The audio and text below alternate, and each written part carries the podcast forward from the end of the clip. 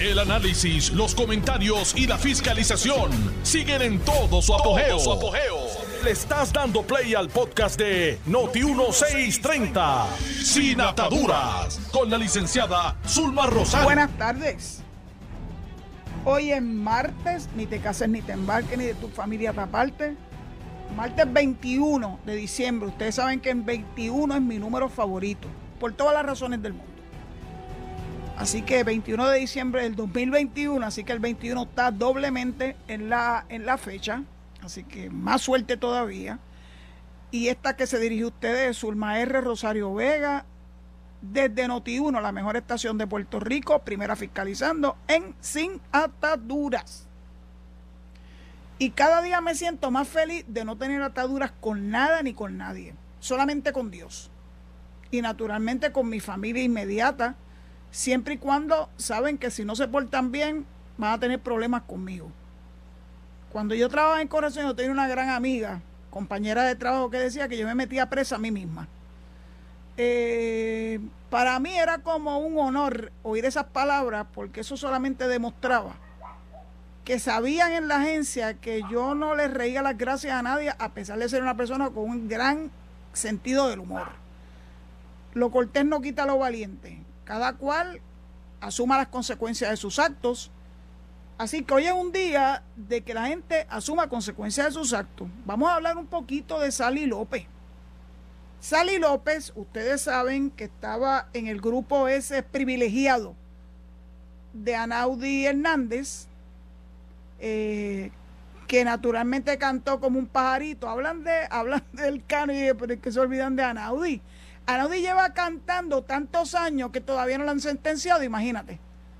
Este, se llevó enredado a Sally, se llevó enredado a las hermanas Falcón, se llevó enredado a media humanidad, a media humanidad. Y así por default, Jaime pero yo también. Así que Sally hoy finalmente fue sentenciada por el Tribunal Federal pero es importante que sepamos que ya ella había cumplido porque salió culpable. Y se celebró juicio en su fondo, no hubo arreglo, no hubo acuerdo y eh, su abogado elevó esa determinación al Tribunal del Primer Circuito de Apelaciones, el Tribunal de Boston, como lo conocemos todos, y allá dijeron que se cometió un grave error y fue empatar el caso de ella con la de otras eh, coacusados. Así que lo que venía era un nuevo juicio, pero en el camino, pues sabe lo que hicieron, ¿verdad? Llegaron a un acuerdo con la fiscalía. Ahora que todo el mundo habla de acuerdo con fiscalía, pues mira que hay otro acuerdo con fiscalía. ¿Y en qué redundó ese acuerdo? Pues mire, que le dan por bueno los tres años con nueve meses que cumplió en la cárcel. Sí, tres años con nueve meses estuvo encarcelada Sally López por darse el gustito de las carteras caras y las cenas en restaurantes de primer orden, etcétera, etcétera y por abrirle la puerta a Naudí Hernández para que él pudiera guisar con esa administración del 2013 al 2017. Es que se van a olvidar de Anaudi. No, no nos podemos olvidar. Yo no quiero tapar el cielo con la mano y todos ustedes lo saben. El que cometió una violación de ley, que pague las consecuencias. I don't care who he is or she is. Pero bueno, pues Sally cumplió tres años con nueve meses, se los acreditaron a la sentencia y ahora le van a, exigir dos años más pues, de probatoria.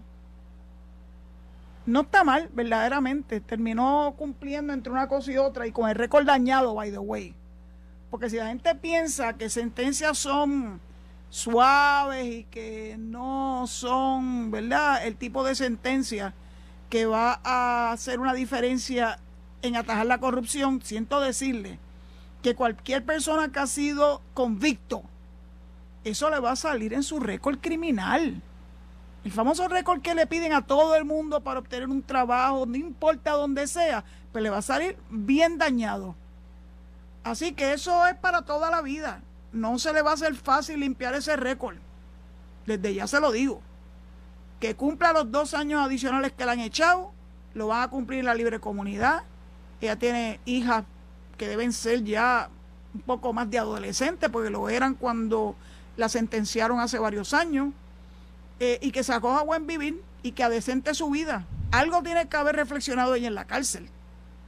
Así que no piensen que son sentencias benévolas, no son sentencias benévolas. Están dentro de los guidelines, Federal Sentencing Guidelines. Los jueces no se la pueden inventar. Hay unas restricciones en cuanto a qué tipo de sentencia le pueden imponer a una persona que ha resultado convicta. Eh, pues así es la vida. A Naudi, pues yo espero que finalmente lo sentencien. Alguien ha dicho que va a ser ahora en enero. Estamos esperándolo con loca ansiedad. Vamos a ver cuán benévolo es el sistema con este individuo que se la ingenió para saltarse de millones y millones y millones de dólares. Pero la diferencia fue que lo hizo en el gobierno central, con agencias del gobierno central, con acueductos, con desarrollo laboral, también con la rama legislativa. Eh, la verdad que este abarcó por todos lados. Así que no se olviden de Anaudi, yo no me olvido de él. Y lo recordaré, pero secula seculorum. Cada vez que alguien me viene con el cuento de que si los PNP, y de, pero, es que, pero qué memoria tan finita tienen el, eh, algunas personas del pueblo de Puerto Rico, se olvidan de Anaudi. Eso fue uno de los golpes más magistrales que pudo haber hecho un ser humano en contra del erario público. Fue magistral. Miren qué magistral fue.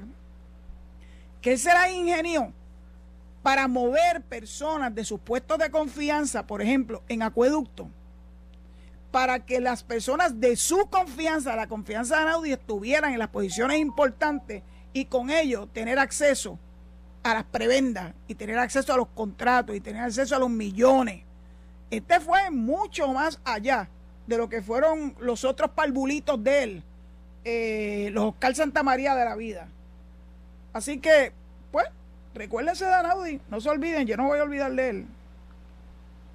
Recuerden que la casa multimillonaria donde se reunían todos estos grandes líderes del Partido Popular, todavía está ahí, esa casa no la han demolido los federales dijeron que le iban a preservar. Y de hecho autorizaron en un momento dado que Anaudi pudiera seguir alquilándolas. Claro, ese, el producto de ese alquiler se lo tenía que dar a los federales. Así que eh, no, no crean que la corrupción empezó los otros días. La corrupción viene dando bandazos desde muchos años. Siempre me da muchísima pena cuando leo columnas de opinión y escucho analistas que de alguna forma piensan que las agencias estatales no hacemos, digo siempre hacemos, yo me siento parte de, y me sentiré parte de por toda la vida, esto es para toda la vida. El trabajo de fiscalizar, cada una de ellas tiene una función establecida en la ley. No es porque a alguien se le ocurra que vamos, a yo y alguien en una columna de opinión, ah, pero esas oficinas las deben, las deben cerrar porque no han cogido a nadie. Que no, ¿qué? Ay, bendito. En el caso de ética, yo siempre les digo que vayan a la página de ética, eticapr.com, y ahí van a ver toda la gama de querellas y resoluciones que se han dictado en contra de diferentes eh, servidores públicos de alto nivel, de mediano nivel y de bajo nivel. Porque lo distinto con la oficina ética es que es para todos los servidores públicos por igual. Claro, limitado a la rama ejecutiva y eso incluye a los alcaldes y eso incluye a, los gobiernos municipales y a las corporaciones municipales también. Lo que no incluye a la rama legislativa. Rama legislativa lo único que tienen que hacer, igual que la rama judicial, es rendir sus informes financieros. Y si cuando en la oficina se evalúan encuentran que hay discrepancia, pues enviárselo a sus respectivas ramas para que ellos hagan lo que le corresponde hacer. De hecho, acabo de ver un anuncio de que la Comisión de Ética de la Cámara evalúa las querellas, incluso las que la Oficina de Ética refirió, para que esas comisiones de ética, de esa Comisión de Ética de la Cámara haga lo que le corresponde hacer. Es a ellos que le corresponde. La oficina hizo su trabajo. Ahora vamos a ver si la Comisión de Ética van a ser blandengue o si van a ser fuertes ¿verdad? Con sus pares. La experiencia es que tienden a ser muy blandengue con sus pares. Muy blandengue. En el único momento que yo sé que le dieron hasta dentro el pelo y los votaron fue en la anterior administración. Del PNP sí, se fueron en volanda dos o tres. Acabadito de llegar. Algunos de ellos nuevecitos, estrenándose como legisladores. No hubo miramientos con ellos más. Sin embargo, en esta Cámara que preside Tatito Hernández y en esta Comisión de Ética de Ángel Mato, ay bendito, la blandenguería es una cosa que, que, que es nauseabunda verdaderamente. Le han tenido tantos detalles a, a Mariana Nogales. Pues vamos a ver si el Pleno, el hemiciclo, cuando vea ese informe en enero próximo, sí, porque lo pospusieron hasta enero, miren cómo siguen dándole larga al asunto.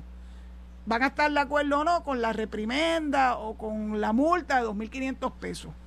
Una persona que escondió, oficialmente escondió, mintió, este, cometió perjurio, porque los informes financieros que se rinden ante la Oficina de Ética son bajo juramento. No importa lo que determine la Cámara de Representantes, se supone que el Departamento de Justicia esté haciendo su trabajo. Ojalá que lo hagan y que no le tiren la toalla como se la tiraron a Yulín. Que yo me quedé en una sola pieza. ¿Cómo es que le tiran la toalla tan descaradamente a Carmen Yulín? Esa mujer tiene que haber hecho un pacto con el diablo, de verdad. Porque no hay ninguna otra razón. No, que si la prueba, que si esto, que si lo otro, por el amor a Dios por el amor a Dios. Pero bueno, ya veremos. Mientras tanto, la Comisión de Ética también está evaluando el que no rindieran informe financiero. Dos otros eh, legisladores, eh, Morales y Wanda del Valle. Wanda del Valle fue la que tuvo la osadía de decir que era que la oficina la habían orientado mal. En serio. ¿Y cómo es que los demás legisladores rindieron su informe financiero en tiempo? o pidieron las prórrogas en tiempo. Y entonces ella fue la única perfecta que le dieron una mala asesoramiento a la oficina de ética. Me hace el favor. Y lo primero que tiene que hacer es pedirle, pedirle perdón a la oficina de ética de los servidores públicos extraordinarios que hay allí.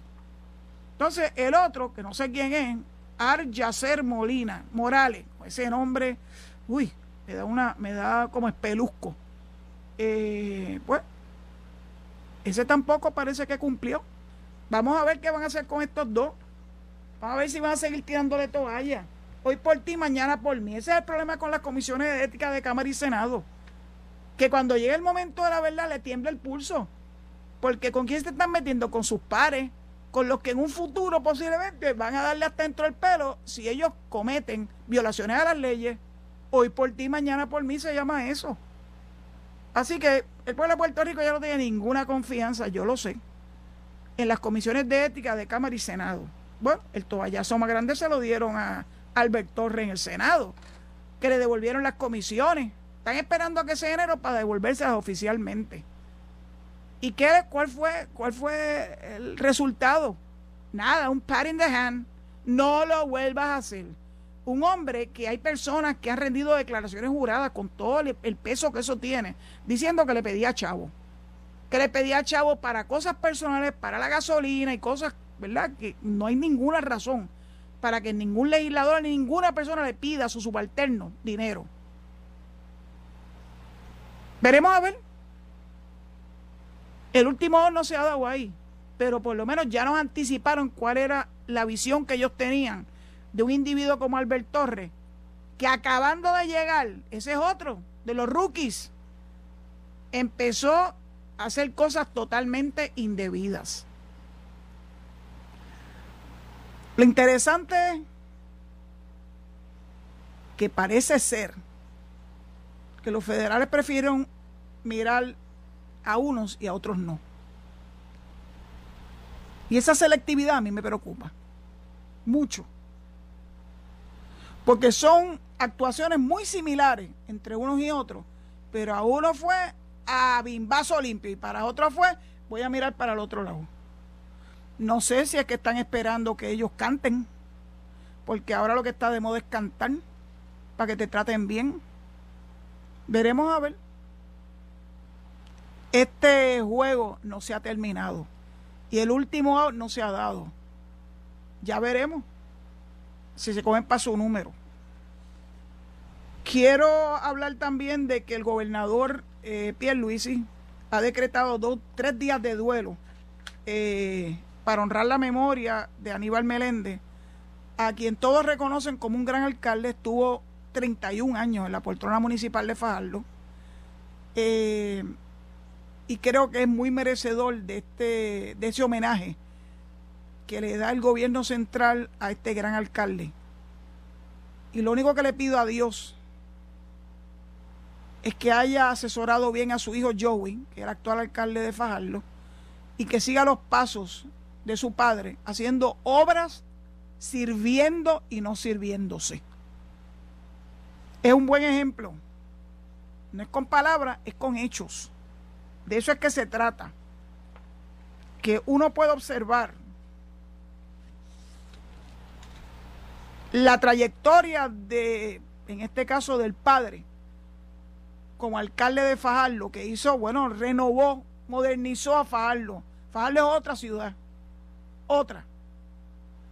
Y, y que emule a su padre en las cosas extraordinariamente buenas que hizo. Bueno, el gobernador somete nuevos nombramientos a la Asamblea Legislativa. Veremos a ver si le van a dar el mismo trato. Esta vez está nombrando a Alexander Adams Vega como comisionado de la Oficina de Comisionado de Seguro y una persona que lleva, según el parte de prensa, 10 años en esa oficina, así que la conoce, la conoce muy bien. Y al licenciado William Navas García para comisionado del negociado de telecomunicaciones.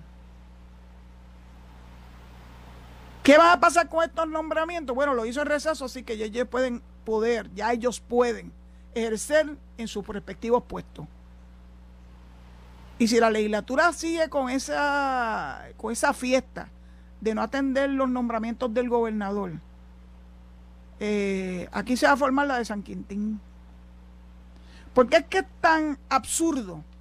Primero, es tan evidente que lo que quieren es que el gobernador tenga las manos atadas para no poder llevar a cabo su plan de gobierno, que fue el que ganó en las elecciones.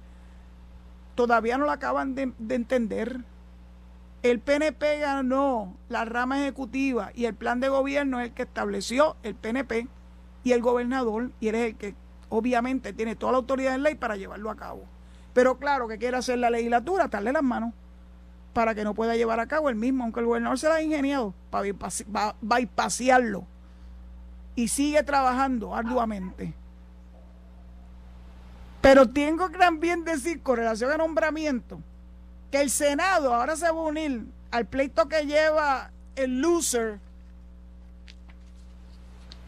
del proyecto Dignidad, el licenciado Nelson Rosario, con relación al nombramiento del presidente de la Comisión Estatal de Elecciones.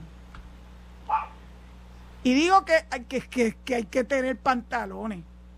El gobernador, le, primero, los comisionados electorales nunca se pudieron poner de acuerdo. Ahora son muchos partidos, eran cinco. Poner de acuerdo a dos era difícil, imagínense a cinco en la Comisión Estatal de Elecciones. Pues entonces lo que decía el, el código electoral era, pues ahora viene el gobernador, designe los nombramientos y que el Senado actúe sobre ellos. Adivinen qué hizo el Senado. El Senado. Nada. Ni siquiera lo llevó a vista pública. Ni siquiera le dio la oportunidad al pueblo de Puerto Rico de conocerlo. Yo ni me acuerdo de los nombres. Porque no le dieron su día en corte. Sencillamente dejaron morir el tiempo para que los nombramientos no pudieran llevar a feliz término. Ahí fue donde vino el chisme este de activar esa cláusula de que ya se declaró inconstitucional, que entonces era el Tribunal Supremo el que tenía la autoridad para nombrar al presidente de la Comisión Estatal de Elecciones. Aunque esa parte del, del Código Electoral fue declarada inconstitucional, el resto del código está en pie.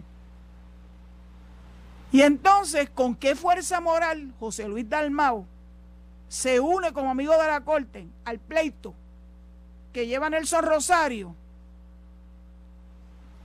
para el nombramiento del juez que presida, la persona que presida la Comisión Estatal de Elecciones, pero si es que el Senado fue el que no actuó.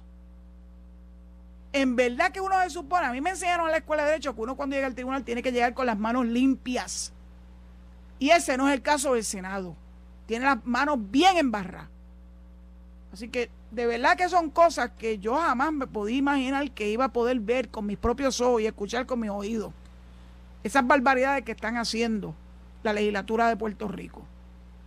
Qué vergüenza, como decía Sila Calderón, qué vergüenza para Puerto Rico. La legislatura me da vergüenza, particularmente su liderato, porque la verdad es que han demostrado la calaña de lo que son, que no tienen a Puerto Rico en primer lugar cuando se trata de tomar decisiones, cuando se trata de confirmar nombramientos, evaluarlos primero, no. Solamente su vendetta política. Puerto Rico no se merece esto. Así que, como lo que faltan son dos años con once meses para las próximas elecciones, yo le pido al pueblo de Puerto Rico que lo siga evaluando y cuando llegue el momento de la verdad, allá para el año 2024, tomen las mejores decisiones y no se vuelvan a dejar embaucar por esta gente. Ni por Victoria Ciudadana, que tiene a Mariana Nogales de Poster Child, ni por el Proyecto Dignidad, que tiene a ese gran jurisconsulto de Nelson Rosario, que no ha ganado un solo caso en los tribunales de Puerto Rico y lo que ha hecho es ponerle trabas a los procesos en Puerto Rico. Ustedes decidirán si eso es lo que ustedes quieren. Yo estoy clara para mí lo más importante es la estabilidad, la igualdad. Y si el Partido No Progresista sigue dándole eh, su lugar a la cuestión ideológica, tendrá mi voto. El día que lo deje de hacer, pues dejaré de ser PNP. Mire qué sencillo. A mí no me tiembla el pulso. Yo no tengo ningún tipo de ataduras emocionales con nadie, ni con un partido menos. ¿Usted defiende el ideal de esta idea? Ah, bueno, pues puede contar conmigo, siempre y cuando se porte bien. Y no la ensucie porque Ángel Pérez y el Cano lo que fueron fue ensuciar el camino labrado para lograr la igualdad de Puerto Rico como Estado. Es una vergüenza. Pero no podemos dejar que ninguna otra persona se salga con la suya y eche a un lado nuestro, nuestra causa, que es una causa noble, que es una causa para beneficio de Puerto Rico, para llenarse los, los bolsillos de chavo, de chavo sucio, de chavo ilegal. Aquí la gente tiene que ganarse su dinero sudando la gota gorda y haciendo su trabajo, no metiéndose la, eh, metiendo, permitiendo que nadie le meta las manos en los bolsillos a cambio de el quid pro quo. Bueno, y antes de ir a la pausa, quisiera darle la buena noticia a los policías retirados que ya van a tener acceso al plan vital a partir de enero y que es importante, se estima que son 1.200 policías que cualifiquen y que es importante que asistan mañana miércoles 22 de diciembre de 9 a partir de las 9 de la mañana en el Centro de Convenciones Pedro Rosselló.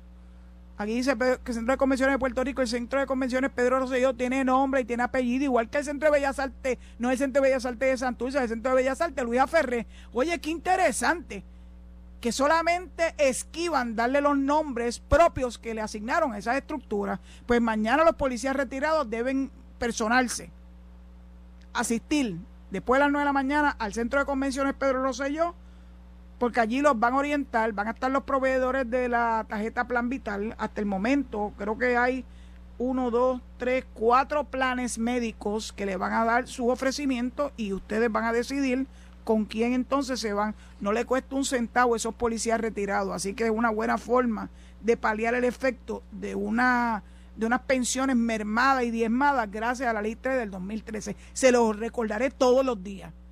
Dicho eso, pues me voy a la pausa antes de que Serra entre en brote y los espero entonces al regreso de la misma, recordando que hoy no recibo llamadas telefónicas, sino el jueves y el viernes.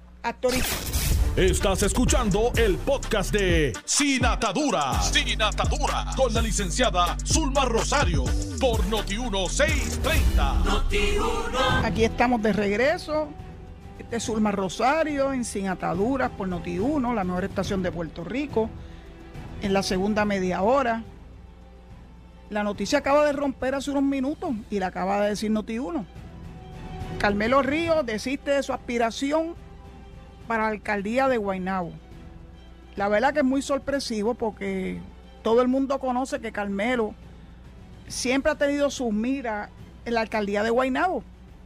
De hecho, compitió en primaria contra Ángel, contra Ángel Pérez y perdió. Pero desde que Ángel renunció, dijo públicamente a los cuatro vientos que él iba a ser la persona que iba a aspirar para dirigir los destinos del municipio de Guaynabo. Muy sorpresivo, él da unas razones, quiero leérselas tal como las configuró en el periódico. Dice que podrá ayudar mejor a las ciudades del Senado. En ese ejercicio de evaluación de cómo puedo, así esta es la, la expresión que recoge el periódico El Vocero. En ese ejercicio de evaluación de cómo mejor puedo ayudar a mi Guainabo en este tiempo histórico, entiendo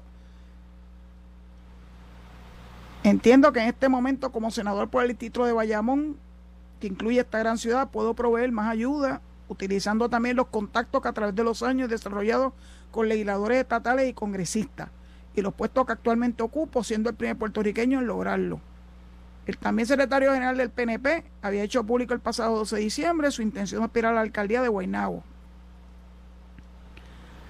El legislador indicó que en las pasadas semanas dialogó sobre el asunto con numerosos ciudadanos y el gobernador Pierluisi.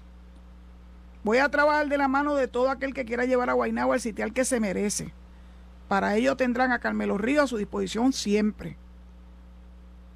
Yo estoy segura que mañana en el programa Sin Miedo, Alex y con, con toda probabilidad García Padilla le van a preguntar que se exprese un poco más de por qué desiste el mismo día en que era el tiempo límite para poder significar ante el Partido Nuevo Progresista su intención de aspirar.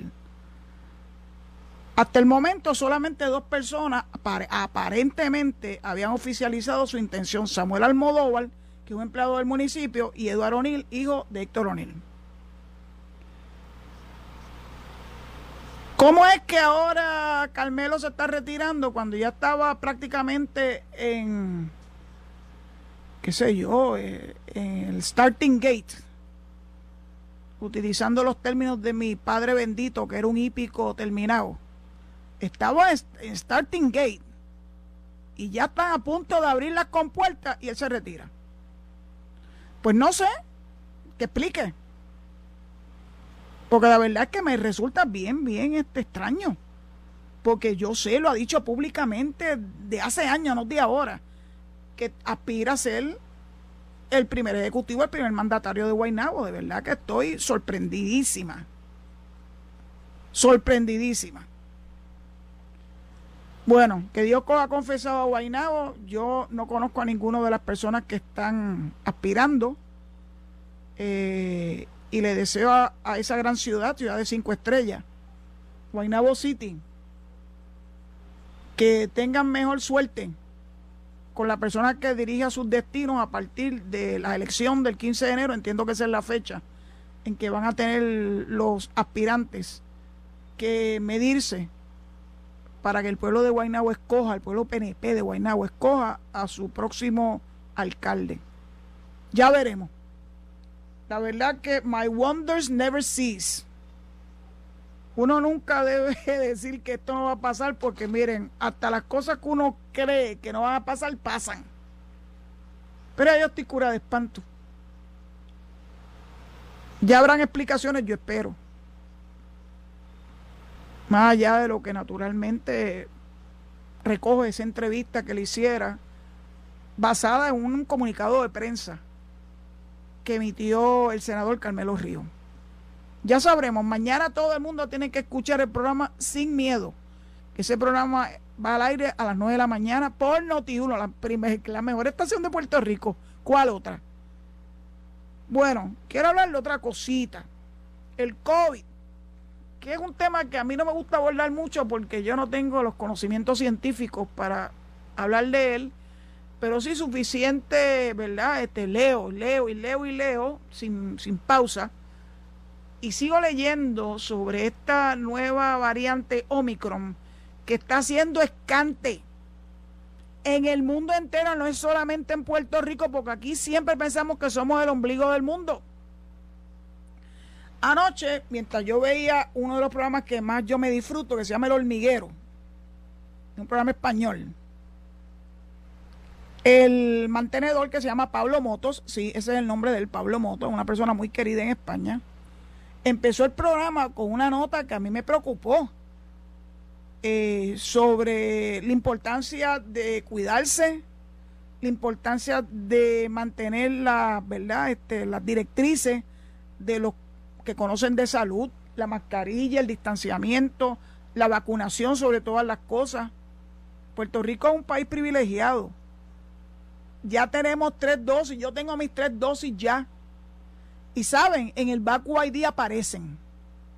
Si usted entra al Baku ID y lo imprime, o sea, lo, le, da, lo selecciona, se va a dar cuenta que ahí aparecen las fechas en que usted fue inoculado.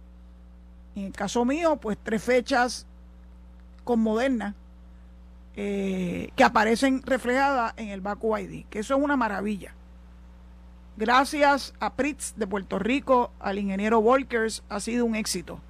El Baku ID y en términos generales, Sesco Digital está a otro nivel, muy bueno. Pues miren, en el hormiguero, no solamente el hombre, el mantenedor estaba verdaderamente conmocionado, eh, pues han ocurrido muchos eventos eh, muy cercanos, ¿verdad? A España, como es la muerte del tenor Carlos Marín por COVID, uno de los grandes tenores eh, que fue hasta estudiante de, Montserrat Caballé, una persona que, que, educó su voz y era uno de los cantantes principales de Bolo, que estuvo en Puerto Rico. Unas voces espectaculares. Pues ese, ese muchacho murió, tenía cincuenta y pico de años.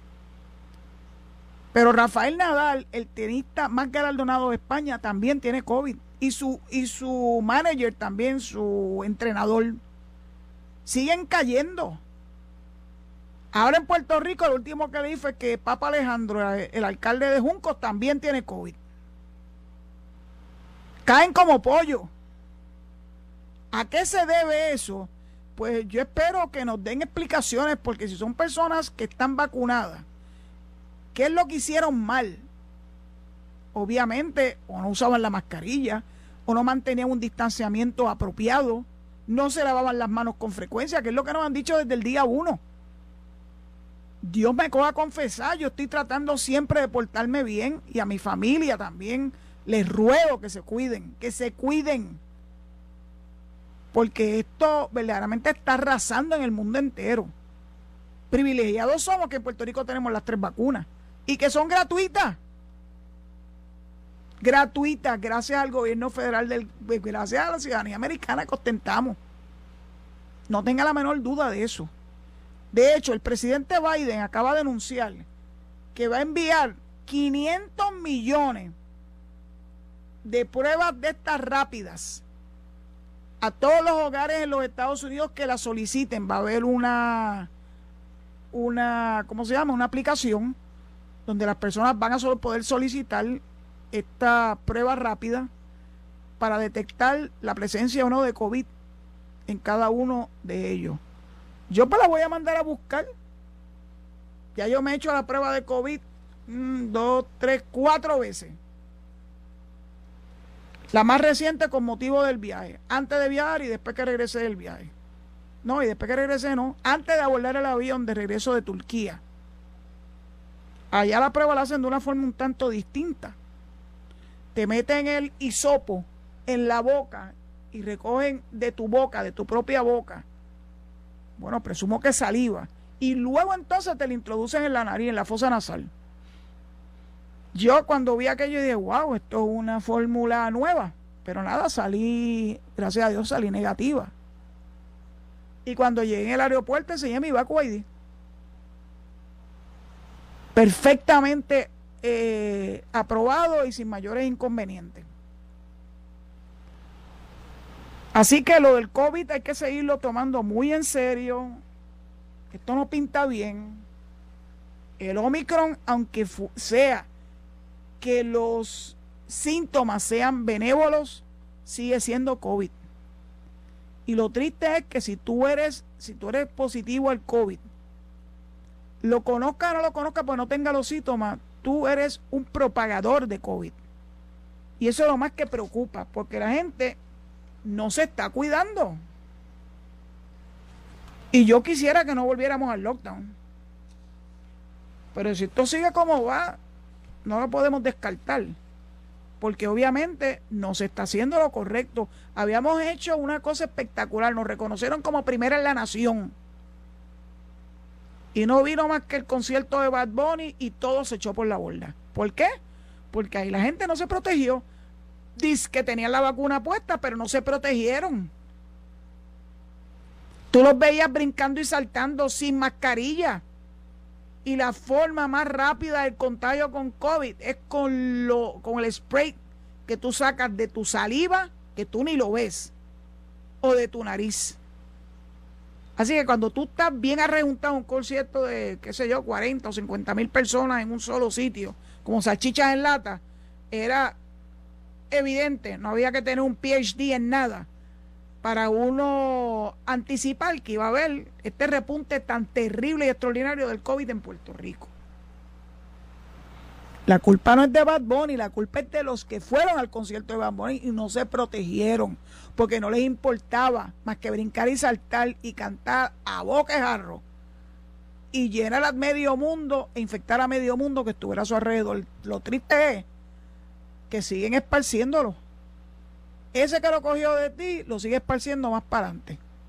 Y entonces nuevamente vamos a estar prácticamente en square number one.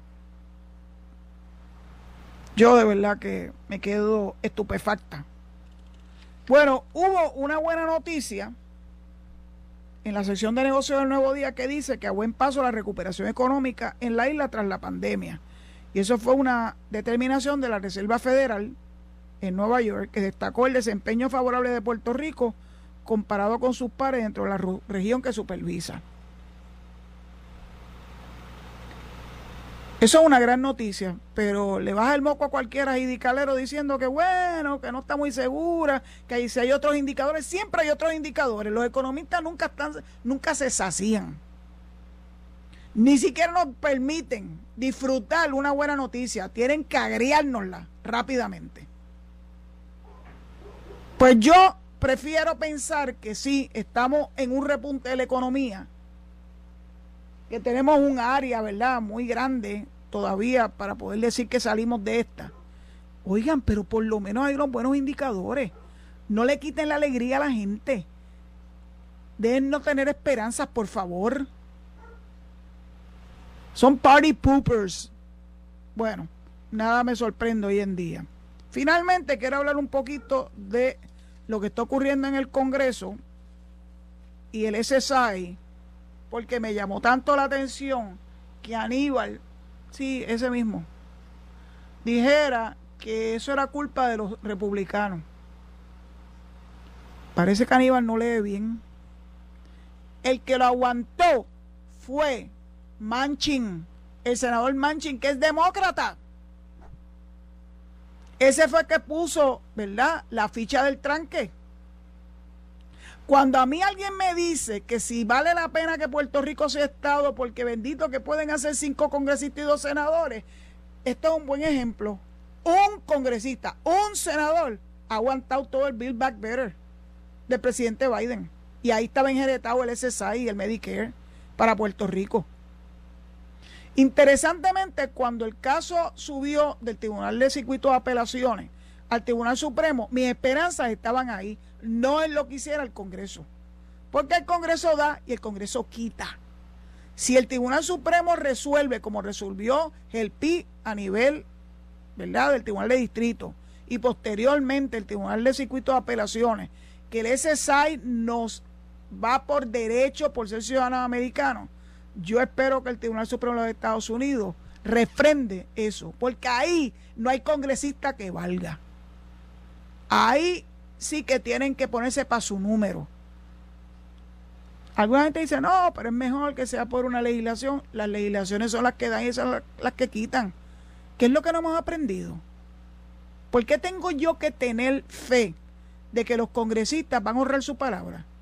Si no tenemos nosotros ¿verdad? El poder del voto. Cuando hay poder del voto, Puerto Rico Estado sí tendría con qué negociar. Porque tendría cinco congresistas en la Cámara y dos senadores en igualdad de condiciones que los otros 50 eh, estados de la nación. Mientras no tengamos representación congresional, no vamos a sacar los pies del palato. Y por ende, la única opción es la estadidad. A mí me alegró mucho que recordaran los otros días una entrevista que le hicieron a Benicio del Toro que lo dijo. Puerto Rico no saca los pies del plato mientras no tengamos representación congresional y podamos votar por el presidente. Palabras con luz, pero eso no lo dijo solamente Benicio del Toro. Eso lo venimos diciendo los estadistas hace cucho mil años. Bueno, desde que llegaron los americanos en 1898. Miren a ver si no llegamos años. Entonces algunos dicen, ay, no sigan peleando ahí, vamos a seguir peleando hasta las últimas consecuencias. Los derechos se pelean hasta la muerte. Y yo no me quito. Y yo espero que ustedes, que son mis oyentes, tampoco se quiten. Seguimos haciendo nuestro trabajo. Este sábado, el delegado congresional Rosselló tiene un grassroots meeting en Carolina. Sí, él no ha dejado de moverse. Y Zoraida Buxó tampoco, porque lo he visto. Y estoy segura que, aunque no sean tan vocales, Mayita Meléndez, eh, Lefran Fortuño y eh, Melinda Donnelly están haciendo su trabajo, eh, Romero Donnelly. Se supone que este mes rindan otro informe, el segundo informe, veremos a ver cuáles han sido. De Elizabeth Torres no quiero ni hablar, porque ella se ha dedicado solamente a criticar. No veo que haya hecho nada a favor de la estadidad, que no sea criticar. Si ella cree que eso es cumplir con el mandato que le dio el pueblo, en las elecciones especiales de marzo para elegir la delegación congresional, bueno, pues yo pienso que no. Y yo pienso que lamentablemente el Departamento de Justicia no ha hecho su trabajo. Porque eh, los Young Democrats interpusieron una querella en contra de ella. Y no se habla de eso, nadie dice nada. Es violadora de la ley, de la ley que creó la delegación congresional y de la ley que determina cuáles son las funciones que tienen que hacer y no veo ningún adelanto en justicia.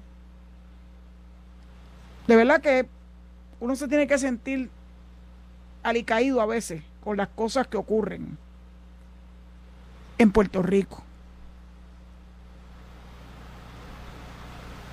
Pues mira, Aníbal decía que eso había sido Kevin Brady, el republicano. Sí, Kevin Brady es una de las voces. Si los republicanos, lo siento por mi por mis oyentes que son republicanos. Pero esta es la historia de una muerte anunciada con los republicanos y su relación con Puerto Rico. Aquellos tiempos de Ronald Reagan y de George Bush, padre, se acabaron. Los republicanos de allá para acá han sido anatema para la estadidad. Y Manchin es un repúcrata. Es un demócrata en un estado republicano y se comporta más como republicano que como demócrata y le han paralizado el proyecto más importante del presidente de la nación. Así que, ¿qué puede uno esperar del Congreso de los Estados Unidos? Lo que tienen un salpa afuera. Y más vale que se pongan para su número con relación a, al proyecto HR 1522.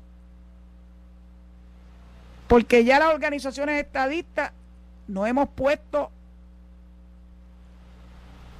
en una sola dirección, remando en una sola dirección. Mañana les voy a leer y voy a escudriñar la comunicación que le envió 51 organizaciones estadistas bona fide a Grijalba y al Congreso de los Estados Unidos exigiendo que se muevan los proyectos descolonizadores de Puerto Rico, el HR 1522, el proyecto principal.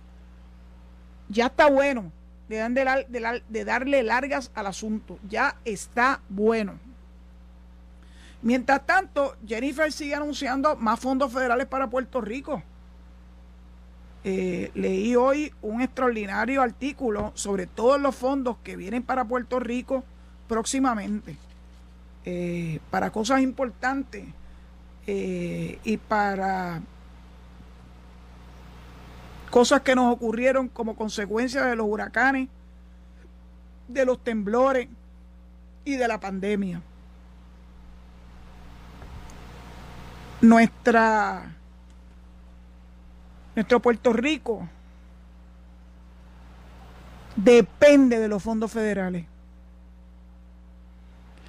Y ustedes escucharán a los independentistas por ahí decir, no, nos han robado más que eso, se llevan más de Puerto Rico de lo que llega. Leña es que lo demuestren. Pero no con retórica, que es a lo que ellos se dedican. Demuéstrenlo con, con retórica, no se demuestran las cosas. Y yo estoy segura que ninguno de ellos le dijo que no ni a las becas PEL, ni le dijo que no al PUA, ni a ninguna otra de las ayudas federales que hemos recibido en los últimos años por razón de ser ciudadanos americanos. Cosa que no tendríamos como nación independiente. ¿Qué le van a ofrecer a Puerto Rico a cambio? Socialismo. No ha habido una sola nación socialista en la banda de acá. No me hablen de Europa. Europa es otros 20 pesos.